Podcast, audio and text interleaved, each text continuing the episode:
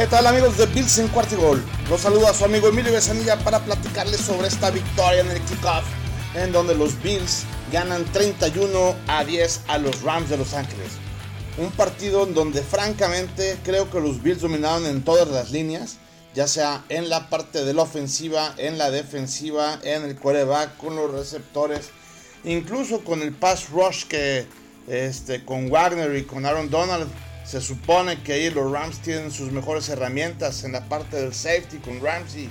Creo que por ahí, este, la verdad, en prácticamente todas las líneas, como les decía, eh, los Bills fuimos superiores. Vamos a analizar si les parece este partido primero con lo que fue sucediendo en la primera serie. Creo que los Bills logran anotar rápido y eso sin duda eh, creo que los llena de confianza.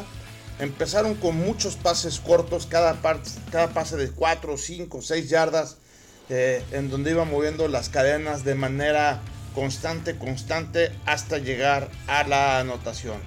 Creo que la manera en cómo iban funcionando los Bills no fueron cambiando mucho porque eh, empezaron a correr con Singletary, empezaron a correr también con Moss y creo que este, daba mejores resultados corriendo con Singletary que con Moss, ¿no?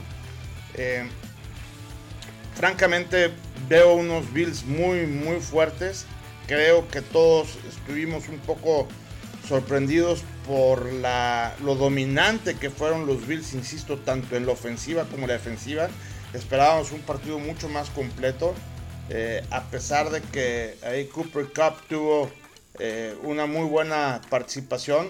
Eh, para los niveles que nos tiene acostumbrados estuvo muy discreta. La línea defensiva de los Bills, ahorita ya lo platicaremos más adelante, mantuvo a raya Stafford prácticamente toda la noche. eso sin duda fue uno de los baluartes. Y la línea también eh, ofensiva de los Bills eh, mantuvo a Wagner y a Donald bastante, bastante a raya. Hubo por ahí nada más un par de veces que presionaban a, a Josh Allen eh, ahí atrás de la línea. Y en todo lo demás, la verdad es que tuvo mucho tiempo, incluso para conectar en pases largos que ya platicaremos un poquito más adelante. En fin, Creo que eh, un tema que también los Bills cuidaron muchísimo es el tema de los castigos. El primer castigo de los Bills vino hasta eh, ya muy tarde, apenas a la mitad del segundo cuarto, mientras no habían tenido castigos. Creo que también esa parte de ahí los Bills estuvieron sumamente mejorando. Hubo nada más este, 5 castigos para 35 yardas que tuvieron los Bills. Eh, y además uno de esos fue este, ahí una actitud antideportiva después de la intercepción. Eh, sin contar eso, la verdad es que creo que, insisto, bastante bien ahí. Ahora lo que nos pegaron fueron los intercambios. Ya ven que siempre, eh, a partir de la pretemporada, lo que empezó a decir nuestro coach es no penalties, no exchange. O sea, no queremos intercambios de balón y no queremos castigos. En esta ocasión, la verdad sí funcionó muy bien el tema de los castigos, pero tuvimos cuatro intercambios de balón, dos intercepciones y dos fumbles. Vamos a platicar de esto porque la verdad una de las intercepciones no fue culpa de Josh Allen, la otra sí. Y eh, en el tema de los eh, fumbles, el primero es, una muy mala suerte para nuestro novato James Cook, que durante la primera su primer jugada en la NFL es un acarreo de 3 yardas. Corre y suelta el balón. Suelta el balón, lo pierde. Eh, aunque es cierto que le pegan duro, sí, eh, incluso el de, los Rams pierde el casco a la hora del, golpe.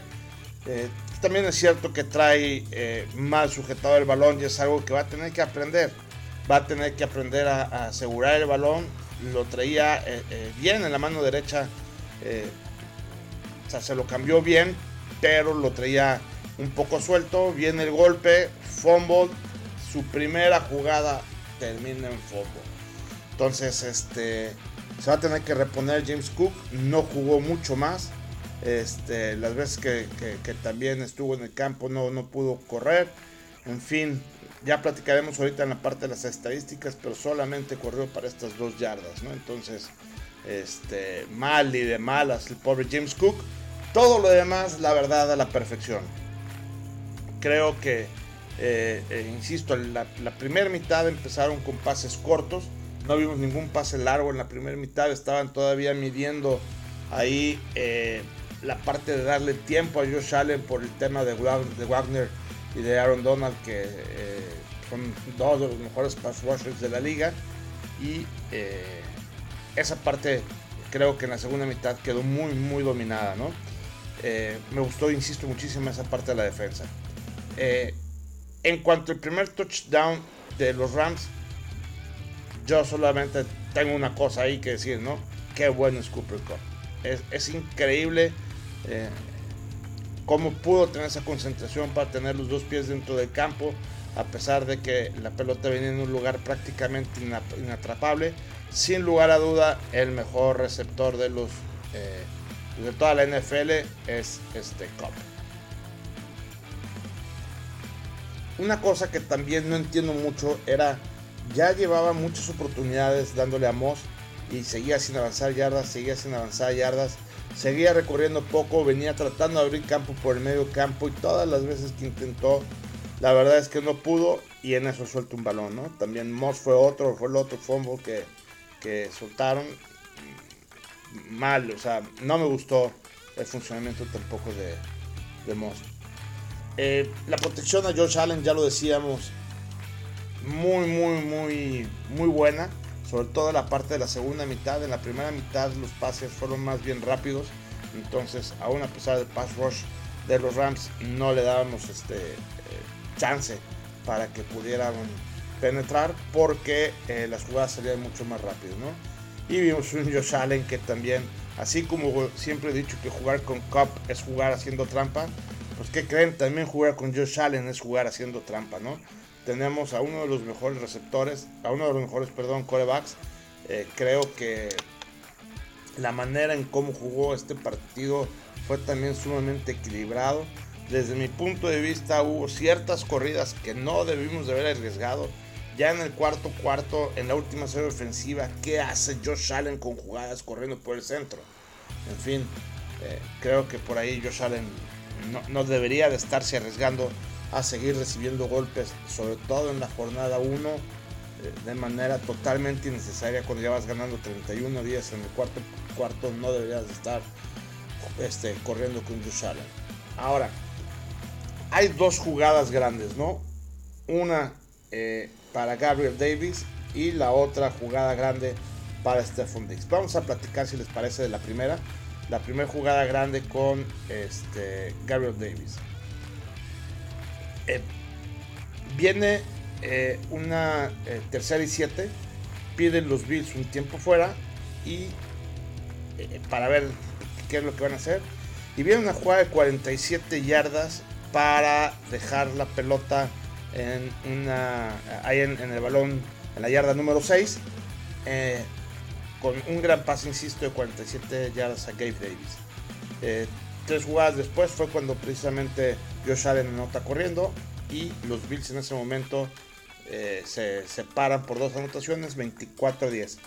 Ese pase de Gabriel Davis fue sumamente importante porque apenas iban 17 a 10 era una tercera oportunidad en donde si no lo conectaban este, eh, iba, iba a complicar los asuntos. Entonces creo que los Bills ahí, eh, esa jugada fue una de las claves. Y la segunda jugada clave es eh, la siguiente posesión, este, en donde también Josh Allen en otra tercera oportunidad ve a Stephon Diggs y queman a Jalen Ramsey en una gran jugada, ¿no? Después, precisamente del partido, le preguntan de Dix que, cómo estuvo esa jugada de la anotación. Y que de hecho, a la hora de que se juntaron este, ahí en, el team back para hacer el huddle, le dijeron, vamos a hacer una jugada que es distinta, eh, que no era el pase ese, y dijeron, y mientras tanto, tú Dix corre como demonio. Eh, la segunda jugada, si no funciona la A, voy a ver la B, pero tú corre como demonio. ¿Qué fue lo que hizo? Corrió como demonio y cuando volteó, vio que venía el balón, tuvo que ajustar, se frenó, se cayó, recibió el balón y el balón estaba exactamente en la zona de anotación. Creo que eh, esa parte, la conexión que existe entre eh, Josh Allen y Stephon Dix es prácticamente única en la NFL y eh, eso nos va a seguir dando, esperemos, muchas, muchas ventajas. Que es también lo que me gustó que les decía, la, línea defensiva. Vean, nada más, ahorita lo que, lo que les voy a decir. La línea defensiva tuvo eh, en este partido 7 sacks a eh, ahí al, al quarterback Stanford. Y déjenme ver, por aquí tengo el dato. Y 15 hits que le dieron a, Matthew Stafford. O sea, hubo 7 sacks y 15 quarterback hits. Entonces, eso habla de una presión eh, apabullante que tuvo. Básicamente, Von Miller y Jordan Phillips fueron los que lideraron ahí eh, el tema de la, eh, de la defensiva, pero la verdad es que también Gregory Rousseau, Boogie Kashan y el propio AJ Apenesa estuvieron formidables, ¿no?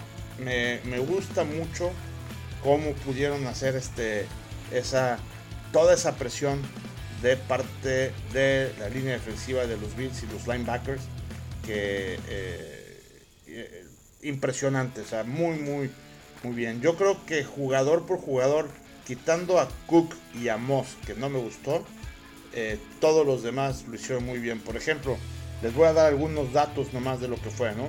Josh Allen tuvo solamente 5 pases que no fueron completos, lanzó 26 de 31 intentos para prácticamente 300 yardas, eh, para un, eh, un promedio de 9.6 yardas por cada pase tuvo tres pases de touchdown, dos intercepciones y un rating de 112. De no haber tenido esas dos intercepciones, su rating se hubiera ido altísimo. En la parte del de, eh, juego terrestre, una vez más, que tampoco me gusta y es parte de lo que he estado criticando y así ya lo comenté aquí durante este podcast. Josh Allen fue el líder corredor con 56 yardas, tuvo 10 acarreos para 56 yardas son muchísimos. Nuestro corredor 1, Singletary, tuvo 8 acarreos para 48 yardas. Entonces, este, eh, creo que ahí eh, Allen no debe de exponerse tanto. Cook, ya lo dijimos, un acarreo para 2 yardas y Moss 6 acarreos para 15 yardas. Vemos el promedio por acarreo de Moss 2.5, el promedio por acarreo de Singletary es de 6. No tiene nada que hacer Moss, está ahí. Eh, yo creo que tanto Dorsey como McDermott está insistiendo mucho con Moss. Hay que seguirle dando la oportunidad a Cook. Hay que seguir entrenando con Cook para que no pase lo que ya pasó. Pero creo que él puede tanto recibir como eh, ir corriendo con el balón mucho mejor de lo que lo puede hacer Moss. En cuanto a eh, la recepción, eh, las recepciones, Josh Allen tuvo 7 distintos receptores, que eso es una gran herramienta que no todos los equipos tienen. Eh, tuvo a Crowder que tuvo 3 recepciones para 28 yardas, a Gabriel Davis con 4 recepciones para 88 yardas con esta larga de los 47 que ya habíamos comentado y además un touchdown.